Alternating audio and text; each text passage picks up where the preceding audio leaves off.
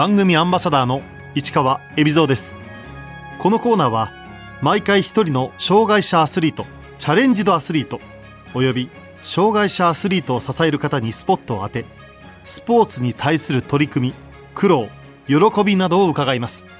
パラパワーリフティング女子67キロ級森崎かりんです。森崎かりん選手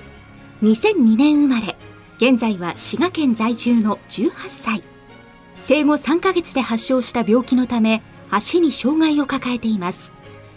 2017年中学3年生の時にスポーツ庁のアスリート発掘プロジェクトに参加したことがきっかけでパラパワーリフティングと出会い本格的に競技をスタート。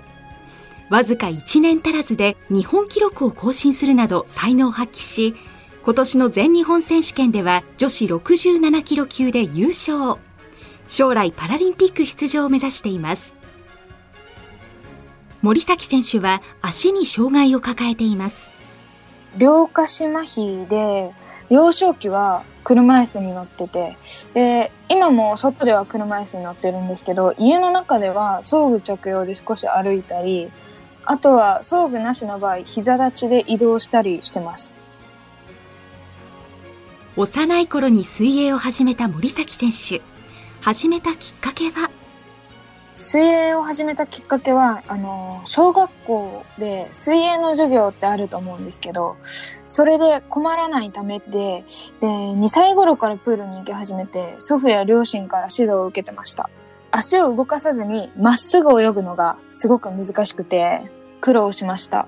中学1年生で、あの、学校に入学するときに滋賀県に引っ越してきたんですけど、その時に滋賀県のパラ水泳のチームがあるっていうのを知って、そこに入ってました。国体に一回出場して、その時に銀メダルと銅メダルかな？を取りました。水泳で結構伸び悩んでいて、スピードが速くならないとか、まあそこからあんまり水泳を楽しいって思えなくなってきて、その時にパラパーリフティングに出会って、自分にはこっちの競技の方が楽しんでできるなって思ったので移動しました。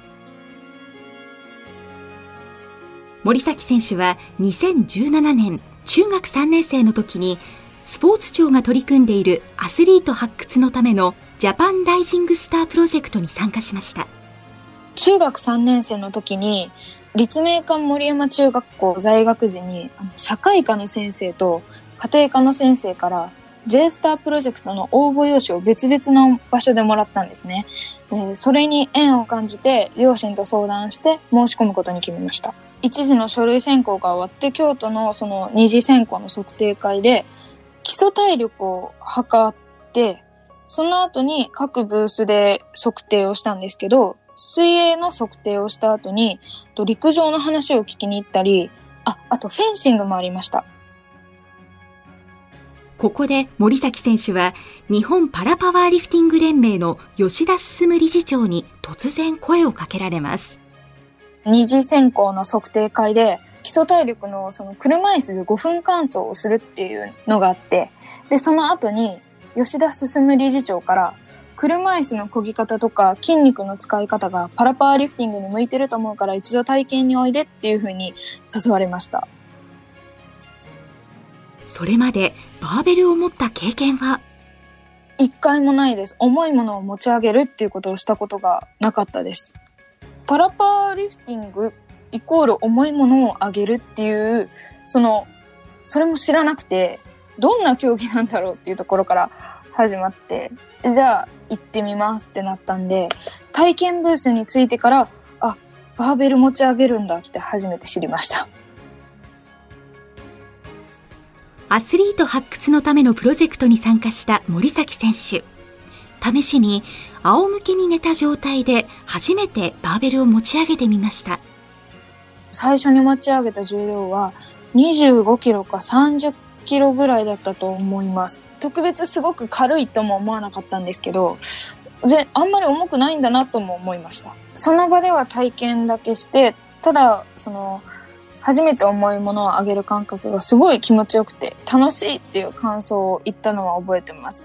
更衣室で着替えをしてて、で体験した時の感覚が忘れられなくて、でその場で理事長にパラパーリフティングをやってみたいですって言いに戻りました。じゃあ、あの合宿においでって言っていただきました。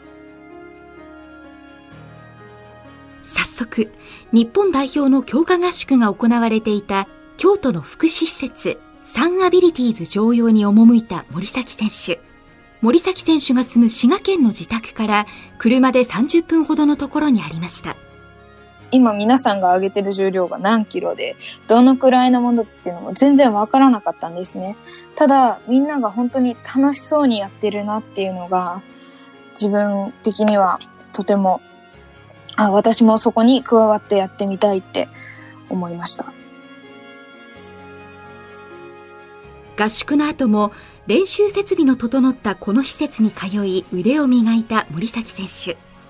そこで久保恭平コーチと出会います。健常者パワーリフティングで過去日本チャンピオンにもなっている選手ですね。えっと、本当に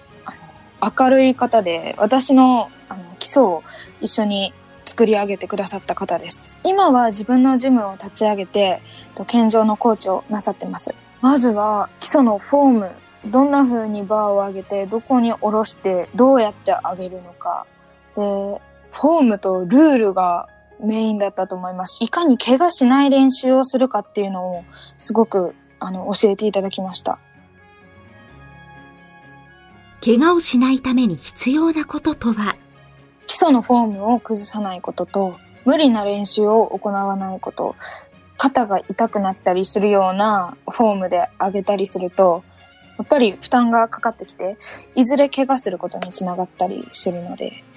とか、無理に重量を上げて挑戦しようとしたりしないように、本当にもう基礎の基礎だと思うんですけど、そこを教えてもらいました。2017年12月、競技を始めて3ヶ月ほどで、森崎選手は全日本選手権に15歳で初めて出場。この時は中学生の新鋭現ると会場中から注目を浴びました。実はこの試合が一番緊張してなくて、ルールもざっくりとしかわからなくて、ユニフォームも持っていなかったんですね。なので連盟の方から借りて、素直にそれはとても嬉しかったんですけど、その日は試合終わった後の取材とかも初めて受けたので、もうとても疲れて、会場の席に戻ってすぐうつ伏せになって倒れてました。森崎選手が初めて出場した国際大会は福岡県で開催された北九州2018ワールドパラパワーリフティングアジア・オセアニアオープン選手権でした。森崎選手はジュニア女子67キロ級に出場。第2試技で自己ベストタイの47キロを成功させると、第3試技で50キロを上げ、自身の持つ日本記録をさらに更新しました。実はその第1試技で初めて失敗したんですね。1試技目の失敗を後に引きずらないようにするっていうのがすごい難しいことだと思ってて、とても動揺して焦ってた記憶があるんですね。で、そんな時に自分が信頼する久保コーチとか岡本コーチという方がいるんですけど、その方たちに励ましの言葉をかけていただいて冷静に戻ることができました。で、その日は自分が50キロを上げれたっていうことより、あの、1試技目の失敗の修正をうまくして、2、3試技目にしっかりと記録を残すことができたっていうことが、今の自分にも自信につながってて、とても嬉しかったです。この大会で同じ階級の中国、タン・ユージャオ選手が139キロを上げて世界記録を更新。その瞬間を森崎選手は生で見ていました。単優勝選手の試技も衝撃の連続でした。中国の女子選手ってほぼ全員入場時とかスタートコールがかかる前に叫び声を上げるんですよ。それを生で見たのも初めてでしたし、139キロっていうその自分にとって程遠い数字を軽々と上げる単優勝選手を見て、素直にもすごいなと思いました。どうすればあんな風になれるんだろうって考えましたね。結構細身で、肩周りがすごいがっしりとしてらっしゃるんですけど、全体的に見るとスラッとしてらっしゃって、綺麗な方です。なぜその体型でそこまで重い重量を持ち上げられるんでしょうか？そもそもフォームが違うんですね。あの、組み方が、背中の反りっていうのが本当にすごくて、今まで一回も中国の方の練習を見たことがないので、一度見てみたいと思います。バーベルを上げている最中、最も気をつけていることは？上げるときはですね、フォームですね。やっぱり肩と背筋で支えてあげるので、その肩を抜かないとか、バーを上げる最初の時のフォームと元に戻す時のフォームが全く同じ形でできるようにっていうのを意識してます。2018年10月、インドネシアで行われたアジアパラ競技大会では50キロを上げ5位に入賞。初の海外遠征で感じたことは？